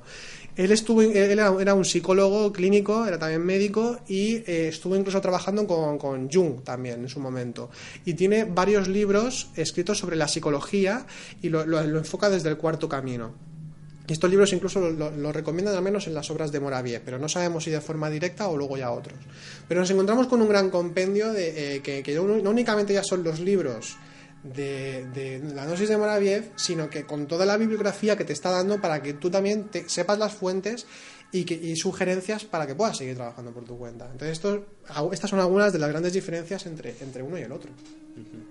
Aquí también recordemos pues que si realmente tuvo ese contacto con el con el sufismo o puede que también con, el judaísmo, si realmente lo que está citando es, eh, es, el libro, pues también es una forma, ¿no? Porque recordemos pues que hay esa correspondencia, ¿no? Entre las tres religiones pues occidentales donde se, fundamentan en, en parte en, la Biblia, ¿no? Entonces, si su tendencia luego, por un tema de, contacto, de contexto histórico, fue el conocer más la parte ortodoxa del, del cristianismo, con los padres del desierto, con el compendio de la Filocalia, eh, pues hay que tener aquí en cuenta un poco que ni que la gran parte de su enseñanza se, se, centre en esa línea, también bebió de, de, otras fuentes que también citó, que aquí es lo, importante, ¿no? Sobre todo lo, reforzar muchísimo pues esa, esa importancia de, citar las fuentes. Ahora recuerdo una, una frase de, que, que, me comentó una vez un, un amigo budista que me dijo que la originalidad, esto no el cambio científico, pero yo creo que aquí también puede ser pues de, aplicación, ¿no? Dijo que la originalidad es el arte de citar olvidando las fuentes. Entonces yo creo que, que aquí pues eh, está, está todo dicho. Entonces no sé Álvaro si, si quieres comentar alguna otra cosa sobre, sobre Muraviev. Aquí también nos podríamos plantear eh, si Muraviev se le puede catalogar o elevar al grado de, de místico o no. Lo, lo que no podemos hacer es rechazar esta posibilidad. Hemos justificado por qué no podemos catalogar a Gurdjieff o elevarlo a, esa categoría de, de, de, maestro, de, maestro, de, Muraviev no podemos decir pues quizá ni una cosa ni la otra. Pero pues bueno por la forma que tiene de, transmitir otra vez sé que parece muy redundante todo esto pero creo que, que, es algo muy muy importante que tiene que quedar claro en, en este podcast no pues por la forma de transmitir esa, esa enseñanza pues eh, merece un poco de, dejar ahí el interrogante, ¿no? Y que cada uno ya lo catalogue como, como quiera. Es que una de las cosas también que, son importantes en este sentido, sí que es verdad que no hay que mezclar el mensaje con el mensajero, pero en, parte a veces el mensajero es un reflejo de, de lo que está dando. Entonces, por sus actos los conoceréis justamente. También hay que decir, eh, en, parte, por parte de Gurdjieff, que quizá él también una de las ideas, porque cuando le preguntaban por su objetivo de, dar estos, estas clases, este, esta enseñanza, tal, cuando le preguntan, él nunca respondió claramente, nunca se supo el objetivo de Gurdjieff quizá no lo tuvo, quizá simplemente, pues, no sé, era su, su historia, su tendencia y ya está, no lo sabemos. Pero a lo mejor una de sus ideas era intentar universalizar, que estos son intentos que se, se han ido haciendo a lo largo de la historia, universalizar el conocimiento. Y por tanto, si quitaba eh, toda pátina religiosa, filosófica, eh, que, pudiese causar rechazo en personas que tuviesen anhelo, a lo mejor al ser lo más universal posible y un poquito ya metido con calzador para los occidentales, a lo mejor él que creía que podía ayudar también a la humanidad en este sentido. Es otra posibilidad también, no vamos a descartar eso. Eh, pero volvemos a lo mismo, cuando vemos los hechos, todo es un poco más extraño. Respecto a Moraviev, eh, es interesante que él eh, nunca quiso darse a conocer o tampoco fue una persona que estuvo buscándolo, por eso es muy poco conocido. De hecho, actualmente en 2019, en castellano al menos, los libros los tenemos descatalogados, se pueden encontrar, pero es algo que estaría genial volver a, reeditarlos. Eh, pero la cuestión es que eh, Moraviev, cuando está en Suiza, se toma muy en serio ya los estudios esotéricos cuando hace ese curso en la, Universidad de Ginebra, eh, este curso, la forma en cómo lo estructura, le permite eh, tener la estructura para escribir los libros, se retira de la Universidad de Ginebra para dedicarse a eso y él construye, funda el Centro de Estudios del Cristianismo Esotérico. Y logra crear grupos durante seis años, crear grupos en diferentes países con los cuales trabajar dentro de este conocimiento. También hay que hacer una pequeña crítica en Moraviev. No todos, no, todos son eh, cosas eh, eh, tan maravillosas realmente, ¿no? Siempre hay alguna parte, como todos los conocimientos. Y de hecho lo que voy a comentar es algo que tristemente en toda la tradición se repite constantemente, incluso por grandes maestros. Estamos hablando del machismo, en todos. Y es que incluso en el budismo también se encuentra esto, ¿eh? comentarios así de este tipo, y de judaísmo ya ni hablásemos. Bueno, vamos a entrar tampoco ahora a criticar tanto, pero está en todas partes. Por tanto, eh, en Moraviev, él, en cierta parte del libro, que es contradictorio, ¿eh? y digo el que, él dice que el hombre por sí solo puede despertar y desarrollarse sobre sí, desarrollar su propia personalidad, es decir, despertar, puede despertar por sí solo, pero que la mujer necesita del hombre para despertar. Es claro. Pasa es que luego hay comentarios contradictorios en otras partes sobre las mujeres, sobre todo cuando menciona a Pablo cuando que la mujer sin el hombre y el hombre sin la mujer, eh, como dando a entender que todos son iguales y tienen que estar juntos para poder hacer algo internamente. Entonces hace comentarios de ese tipo, como que tanto el hombre y la mujer más o menos son iguales. Pero luego tienes otro, otro tipo de comentarios que vienen de esa pátina tradicional, religiosa y cultural de que la mujer es inferior, las cosas como son, se dice eso. Y entonces eso es algo que es a corregir realmente, al menos es lo que pensamos aquí. O sea, eso, todos somos iguales y por tanto tenemos las mismas, eh, las mismas eh, potencialidades y las mismas posibilidades de desarrollo independientemente de ser hombre o mujer, porque eso es un absurdo. Pero viene esa pátina tradicional de tantos años ¿no? y siglos. Y eh, sí, sí. Sí, que aquí pues también es importante tener en cuenta el contexto histórico en que se desarrolla todo esto. Ahora tenemos como pilares fundamentales del desarrollo social, para decirlo de alguna forma, ¿no? el feminismo y la sostenibilidad, y los adoramos. Eh, eh, en aquel contexto histórico, pues esto no estaba presente de esta forma. Entonces, eh, la transmisión de, ese mensaje, no en ánimo de justificar, simplemente es una explicación que creo que es necesaria para, para de alguna forma, pues no, no calcinar al autor por por hacer pues eh, pues bueno pues cometer ese error que estamos comentando no pues simplemente atender a, esta cuestión y, y, perdonarlo lo máximo posible porque ahora es lo que sí a ver es, cuestión de, de, comprenderlo no es decir sí el contexto era el que era pero bueno es que por ejemplo ahora me acuerdo de, de los mismos padres del desierto en la Filocalia o te vas a Miguel de Molinos uno de los místicos españoles importantes y te encuentras pues eso que están hablando maravillas o sea cosas súper profundas muy interesantes y de repente te encuentras un comentario de que si la mujer no es capaz o que si hay que apartarse de la mujer porque es pecado ya en sí misma, ese tipo de cosas. Es algo que se repite constantemente y bueno, eso es lo bueno que tiene el conocimiento, la gnosis precisamente, ¿no? Por eso se llaman así estos libros, porque es el conocimiento eh, profundo de las realidades divinas. Entonces, eh, la gnosis, el, el conocimiento tradicional es un conocimiento siempre abierto y que siempre está en constante transformación. ¿Eso qué significa? Que cambia cambia y cambia.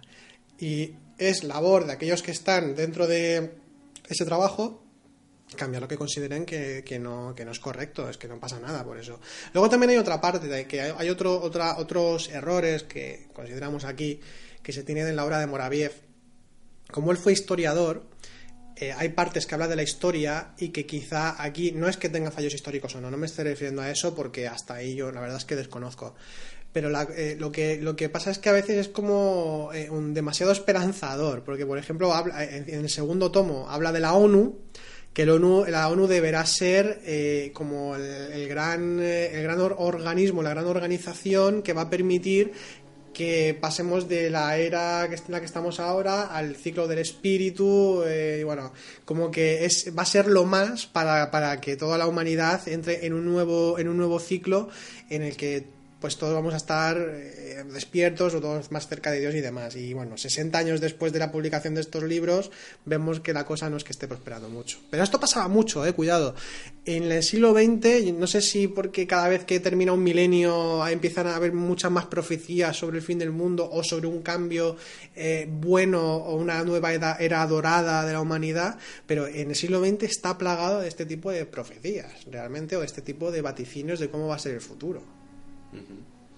Aquí, claro, pues vuelve a pasar un poco también lo mismo. En, ese contexto, la creación de la ONU era la esperanza de la humanidad para que no se repitieran esos desastres de la Segunda Guerra Mundial. Entonces, claro, uno sí se, sí se dejaba llevar pues por esa por esa alegría, por esa, por esa emoción, pues es también entendible que cayera en esas, en esas conclusiones. Y además ahora podemos tener una percepción distinta, pero porque tenemos también una experiencia pues que él, mm, de la cual él no disponía.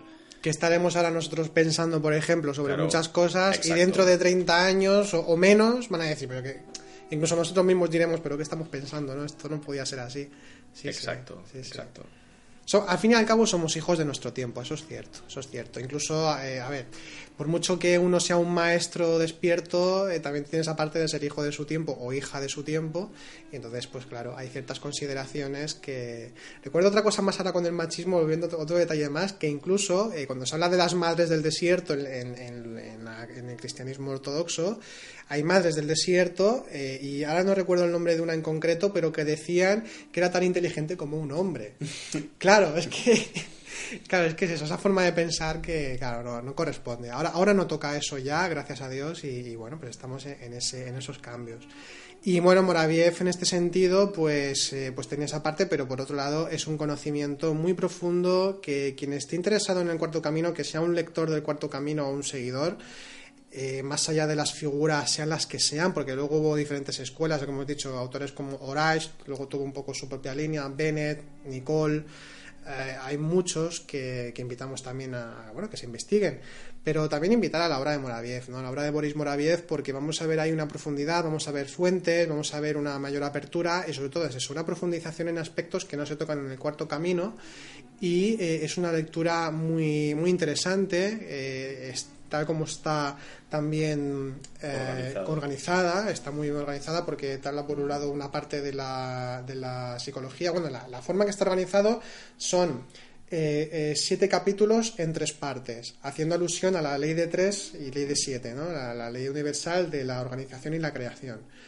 Entonces, eh, una parte, por ejemplo, en el primer tomo es sobre la psicología, otra parte es sobre las leyes universales, los cosmos, otra parte habla sobre la pareja polar y sobre el trabajo en la vida, ¿no? El trabajo en, en esto, dentro de, las dinámicas de, la vida en general, de la vida mundana, del papel del ser humano y de la pareja polar. Entonces, habla de muchísimas cosas que no se encuentran en el cuarto camino de, de Gurdjieff ni ningún otro autor eh, porque es, bueno, es un conocimiento que consideramos que es genuino y de hecho una de las cosas importantes a la hora de leer a cualquier autor dentro del autoconocimiento, dentro de la gnosis, es eh, esa resonancia, ese sabor que deja, que es un sabor diferente, que es un sabor que va más allá de, todo esto. Y es muy interesante en este sentido. Entiendo también que cuando la finalidad en transmitir o en crear una, una obra, una, una, gnosis, y cuando la finalidad es eh, transmitir un conocimiento completo, la forma de organizarlo, la sistemática que puede seguir para desarrollarlo, puede ser una muy concreta y cuando realmente, eh, por algunos motivos, ¿no? por, una forma de entenderlo, tienes eh, esa voluntad de querer dar el conocimiento como un poco a contagotas, que es lo que hacía bastante eh, Gurdjieff, pues te limita mucho para, poder crear ahí una, una, sistemática o una forma de organización que sea pues de una calidad eh, como la como en el caso de Muraviev. Y hay otra diferencia entre ese cuarto camino de Gurdjieff y la obra de Muraviev, porque Gurdjieff, que también escribió, Gurdjieff escribió, eh, llegó a escribir tres libros, uno parece que está inconcluso, escribió alguna cosa más por ahí, pero los principales es, uno es Relatos de Belcebú a su nieto, en el que relata a su manera toda la historia de la humanidad y habla de la Atlántida y habla de, Lemuria y de razas y de y, bueno, Belcebú como que era eh, un demonio pero que se reconvirtió y, eh, y, porque realmente era un siervo de Dios, de lo absoluto y demás, y entonces es como el gran observador del mundo, por esos relatos de Belcebú, que un poco él también el título era para, siempre con eso que quería hacer Gurdjieff, ¿no? Chocar en la gente, ¿no? Crear un impacto, porque Gurdjieff consideraba que crear impactos, y por eso trataba a la gente así, eso hacía que la gente despertase, y no funciona de esa manera realmente. Entonces, él, en este libro, que es aproximadamente de unas mil páginas, eh, yo reconozco que leí la mitad. leí la mitad porque al final llegó un punto en que no consideré que ya no era necesario. Incluso él decía que había que leerlo cuatro veces, una desde el intelecto, otra desde la emoción, otra desde el instinto, y que siempre había como nuevas enseñanzas. Esto lo dice mucha gente. Cada vez que lo leo hay algo nuevo. Bueno, se inventó muchas cosas, eh, no tiene ningún rigor histórico y hay algunas líneas de conocimiento del siglo XX que tomaron como literal lo que dice ese libro, no tiene nada de histórico, sino que ese libro era para pegar un poco la patada en el ser humano de decirle qué estáis haciendo. Es un libro que si te lo lees como una novela puede llegar a ser un poco divertido, aunque la narración es un poco rara, pero bueno, que no es algo que, o sea, no es imprescindible, creo yo. Luego el de encuentros con hombres notables considero que es un poco más interesante, pero insistiendo en que no es eh, autobiográfico realmente, aunque habría que ver las, autobiografías que se consideran reales y también son reales. Y luego hay otro libro que se quedó como a medias, que era algo así como La vida es cuando soy, cuando soy yo, o cuando yo soy, o algo parecido, no recuerdo el título exacto, pero que tenemos solamente tres o cuatro capítulos porque ya falleció, me parece. Entonces, eh, estos son los tres libros que escribió, pero no hay una sistematización de este conocimiento, no hay una explicación de, los porqués y los cómo. O sea, no, no, no, funciona de esa manera. Dicen que en, relatos de Belcebú y encuentros con hombres notables que sí, que si tú escudriñas y demás, pero es que ya está el problema otra vez. ¿Por qué esconder? ¿O por qué hacerlo tan críptico? Porque una de las cosas que tiene el relatos de Belcebú es que eh, se inventa palabras constantemente. Por ejemplo, en lugar de rayo de creación, eh, habla de, del Okidanog, que eh, son mezclas a lo mejor que viene un poco del hebreo, del griego, del armenio, o algo del inglés a veces, y habla de eso. Por ejemplo, el, deber del ser, es decir, o atender a la demanda consciente del instante, eh, los parloc deberes, la ley de siete, eh, para parsinog, la ley de tres, triamacicamno. Hombre, pero a ver, una de las cosas que, hay que tener claras cuando estamos hablando del conocimiento es justamente eso, hablar claro decir las cosas claras, no ser, no ser eh, eh, eh, tan crípticos. Y, no solo sucede con Gurdjieff, esto sucede en general, con órdenes herméticas y masonerías y rosacrucismos y demás, como que de forma velada, como de forma... A ver, no pasa nada por decir las cosas muy claras, se explican bien, se intenta no simplificar eh, porque si no entonces perdemos el conocimiento, pero aunque sea complejo, intentar hacerlo lo más claro posible para todos los públicos que tengan anhelo, que quieran llegar, porque se trata de dar el conocimiento y de que, puedan entenderlo y comprenderlo. Y en esto Moraviev lo tiene. Moraviev habla muy claro de las cosas, no se anda con, con cosas extrañas. Es una sistematización. El primer tomo, ya, es que además están ya constituidos de esta forma. El primer tomo es el tomo exotérico, para el inicio, para el ABC de esta enseñanza. Te explica los conceptos básicos. En base a esos conceptos básicos, segundo tomo, ciclo mesotérico, que es como si fuesen cursos. Ciclo mesotérico. Se profundiza en la enseñanza en base a lo que has aprendido en el primero. Y en el tercero, una mayor profundización, tercer volumen, ciclo esotérico con ese. Y ahí ya se profundiza, más en la enseñanza, que incluso eh, se, habla del simbolismo del número, es muy interesante también el tercer tomo.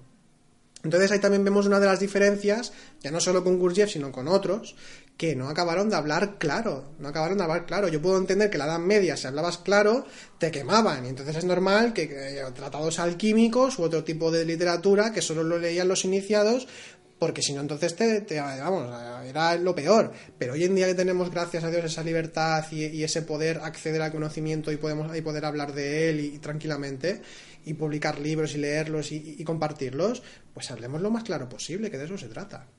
Sí, y, además eh, actuar así de una forma predeterminada, ¿no? Es decir, presumiendo también un poco al final la incapacidad del alumno para atender, porque si, se le, si le estás dando un, conocimiento sesgado o encriptado y lo estás haciendo de una forma deliberada, lo que estás recreando constantemente es esa presunción, ¿no? de la incapacidad que tiene para, para, comprender. O sea, si al final todo esto queda incrustado de alguna forma en esa dialéctica, lo que termina produciendo es que ese alumno va a tener eh, sus potencialidades, sus capacidades, o al final su nivel de comprensión muy limitado por esa forma de entender la transmisión.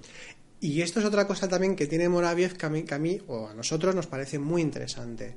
Y es que él da la enseñanza, la explica, pero en ciertos puntos o para ciertos símbolos que va mostrando, incluso lo dice, esto es algo en lo que el lector o el estudiante tiene que reflexionar y seguir estudiando y profundizando. Es decir, te sugiere, a veces en algunos temas te da como, como, la, como la entrada, te da como la introducción, pero te está invitando a que tú continúes investigando.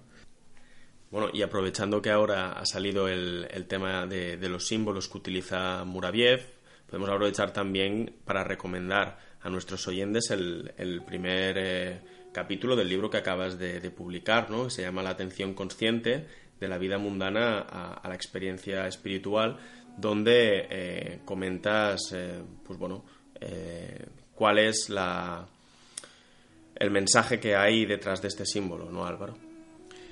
Bueno, sí, de un símbolo en concreto, de, un símbolo que sale en el primer tomo, en el que se habla de, según Moraviev, es eh, prácticamente el símbolo o esquema, que también le llama esquema, más importante de, la, del trabajo esotérico. ¿Por qué? Pues porque está hablando de la ubicación del ser humano dentro del mundo de las circunstancias, con todas sus influencias, tanto espirituales como aquellas que se apartan de lo espiritual, y eh, ahí pues intento hacer un, desarrollo eh, pues eh, dentro del punto de vista de, nuestra escuela de la forma en cómo lo entendemos y de cómo allegarnos a esas influencias espirituales y trabajar con ellas. Y ahí ya pues hablamos también de lo que es la vida vertical y horizontal vida mundana y vida espiritual de cómo se entrecruzan y ahí se recrea el gimnasio del alma el gimnasio que nos permite interior que nos permite dentro de las circunstancias eh, trabajar en el autoconocimiento. Entonces lo desarrollo un poco y, de hecho eh, una de las eh, premisas que en parte me llevaron a, escribir este pequeño opúsculo, que no apenas llega a las 60 páginas, es como, como pequeños cuadernos que vamos a ir creando a partir de ahora con temas específicos de las temáticas que tratamos aquí es que, tal como habla de la atención Moraviev, me interesó mucho eh, continuar también un poco en esa, en esa línea, porque él dice que la atención es el único capital que poseemos, es como nuestro bagaje eh, eh, que tenemos para poder pues dirigirnos hacia una cosa o hacia la otra, en este caso hacia lo espiritual o hacia las circunstancias mundanas. Y me parece muy interesante ese, ese presupuesto, que es algo que se ha trabajado aquí desde siempre en esta escuela, ¿no? con, con los años que también lleva Ángeles y demás. Eh, pues se ha entendido de esa manera y, bueno, pues quise a partir de ahí también desarrollar un poco el tema de la atención consciente en esa dinámica, ¿no? De, entender que es un capital como si fuese un dinero que tenemos y que depende de nosotros hacia dónde nos dirigimos, hacia dónde derrochamos o invertimos ese, esa atención y, ese desarrollo interno, cómo, cómo, podemos llevarlo a cabo. Y uno de los primeros pasos es la atención. Desarrollo un poquito eso. Pero Moraviev sí, Moraviev es uno de los puntales eh, ya no solo de este libro, sino pues dentro del conocimiento que aquí trabajamos. De acuerdo, pues si te parece bien, para, para ir cerrando un poco eh, el podcast de hoy, podríamos eh, hacer algunas conclusiones, algunas reflexiones. Yo, en lo que había pensado, ya, ya, he hecho alguna mención de ellos en, bueno, en el transcurso de, este podcast, pero creo que, es importante tener muy presente la forma de entrega ¿no? de, este mensaje, la enseñanza con, su contenido. La forma de entregar el mensaje al final es la enseñanza en sí misma, porque nos está eh, transmitiendo una serie de información que tiene que ver con los valores que ha integrado a nivel pues, de, conciencia el propio mensajero, ¿no? Y cómo el, mensaje lo traspasa y de esta forma se puede dar de una forma completa. Porque cuanto más eh, denso esté el mensajero, pues de una forma más sesgada se va a transmitir este mensaje, ¿verdad?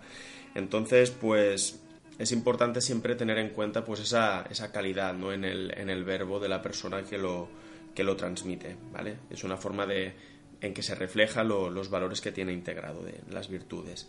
Entonces, creo que es importante pues elevar esto, ¿no? frente pues a otro tipo de, de exposiciones que pueden tener un desarrollo a nivel de profundidad intelectual muy elevado, pero que luego olvidan esta parte y pienso que para nosotros pues es una parte fundamental. Es yo creo que, pues, pues, más importante que, que, la otra, que es puramente intelectual o, conceptual. ¿no? Realmente el nivel de, despertar que tiene, el nivel de ser que tiene el, maestro que, transmite ese mensaje. Y sobre todo, pues no confundir ¿no? Eh, el, el sistema de trabajo que puede haber detrás de un mensaje con el contenido del mensaje. Porque pienso realmente que es peligroso realizar correspondencias que solo tengan en cuenta pues ese nivel más superficial, ese nivel de, de, pues más, más, más conceptual, ¿no? Hay que atender mucho, sobre todo cuando se cuando se está pues estudiando o explorando una determinada tradición o un determinado maestro para ser más concretos, ¿no? cuál es su, su desarrollo a nivel eh, de sabiduría y también eh, el contexto histórico pues en que se desarrolla. Sí, atender también a sus, a sus circunstancias personales, conocer un poco su biografía, nos puede dar también muchísima información. Sí, en cierta forma sí, pero eh, eso también entraña ciertos peligros, porque cuando eh, nosotros vemos dentro del nivel, del nivel de ser en el que estamos, ¿qué significa esto? Que alguien que sea un auténtico maestro o maestra, eh, nosotros dentro de nuestro nivel de ser a lo mejor no lo estamos viendo porque no somos capaces, no, aprendemos a captar eso, vemos dentro de lo que nosotros conocemos dentro del nivel de ser en el que estamos, del nivel de despertar, podemos decir también. Y de, esto, eh, de, hecho esto lo podemos comprobar todos. Eh, leemos un libro, por ejemplo, o escuchamos una enseñanza, más o menos nos puede parecer medio interesante, y ahí queda. Y por diferentes circunstancias, al cabo de 10 años, si hemos trabajado internamente mientras tanto, a lo mejor volvemos a leer a esa autora, a ese autor, o nos volvemos a acercar a un tipo de conocimiento y de repente nos encontramos con algo maravilloso, que es cuando caemos en ¿y por qué no eh, estuve antes ahí? ¿O por qué pasé de eso en ese momento y no estuve? Bueno, pues porque nuestro nivel de ser no se trata de decir que no era el momento si era el momento, eso tampoco, porque si no eh, ahí entramos en excusas y justificaciones que no son válidas, sino simplemente que por falta, por ignorancia, por, falta de comprensión y porque todavía no se tenía ese nivel de comprensión y de ser, pues entonces eh, no, no se ve, no se ve, no se capta. Y por eso considero también personalmente que el conocimiento de, en este caso de Moraviev, no, está, no es muy conocido precisamente porque, porque tiene una profundidad que quizá todo el mundo no la busca o no la quiere. No, queremos decir con esto que nosotros aquí seamos ni más ni menos, porque mucha gente también conoce la obra de Muraviev en todo el mundo.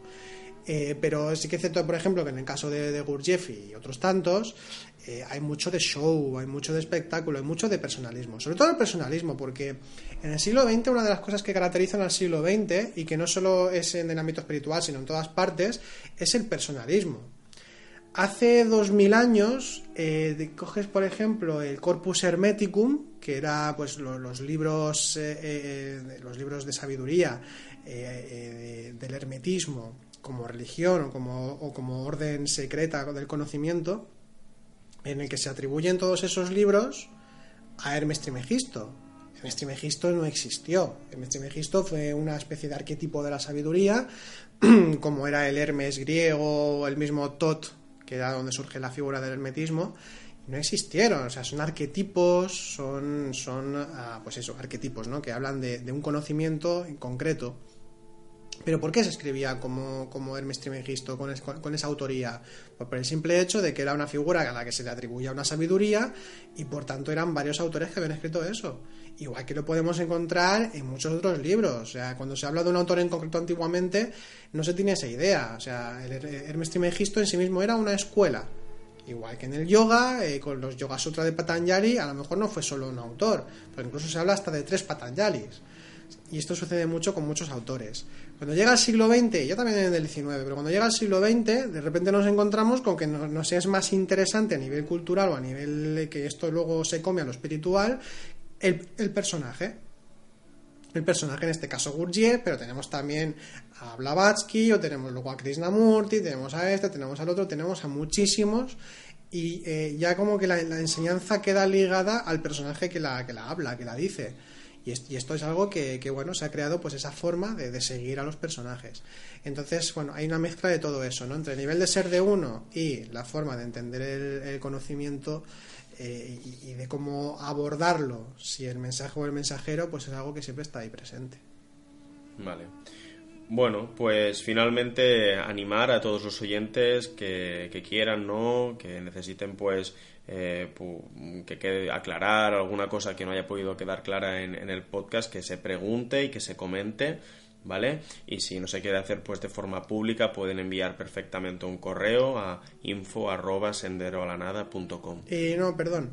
Info arroba noesiscentro.com. Sí, bueno. es que era, una, era, era también uno que teníamos antes, sí, De acuerdo, pues queda, queda aclarado. ¿Tienes algún comentario más para cerrar este podcast. Volver a invitar otra vez a leer la obra de Moraviev, que se busque y que, que se lea, porque es una obra que, que, da respuestas y es muy interesante y para aquellos que son seguidores del cuarto camino que posiblemente nos estén escuchando, pues también que la lean, sobre todo para poder discernir, que, que, puede interesar más Ouspensky o Gurdjieff y, y demás, pero bueno, ya a sabiendas de que hay otra forma de, hablar de este conocimiento y que bueno, que también está ahí presente para el que la quiera leer. Perfecto, pues bueno, agradecer a los oyentes que vayan a escuchar este podcast su, su tiempo y realmente esperamos pues que les sea provechoso para que pues bueno puedan conocer un poco más sobre, sobre estas figuras que hemos tratado hoy y que pues bueno de alguna forma esto les anime, les guíe a poder eh, profundizar también en sus comprensiones. Sobre todo eso.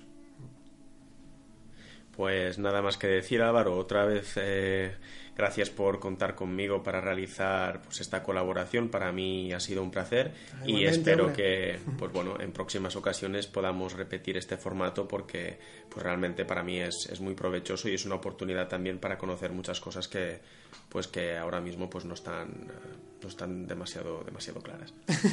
Mira, además que nos vemos casi cada día y ya, ya tocaba otra vez retomar, retomar un poquito aquí pues compartir con los demás eh, eh, pues todas las charlas que tenemos y las clases que, compartimos aquí y que salen todos estos temas también. Un placer. Pues nada, eh, hasta aquí. muchas gracias otra vez a, los oyentes y nos volvemos a ver en breve en otro podcast.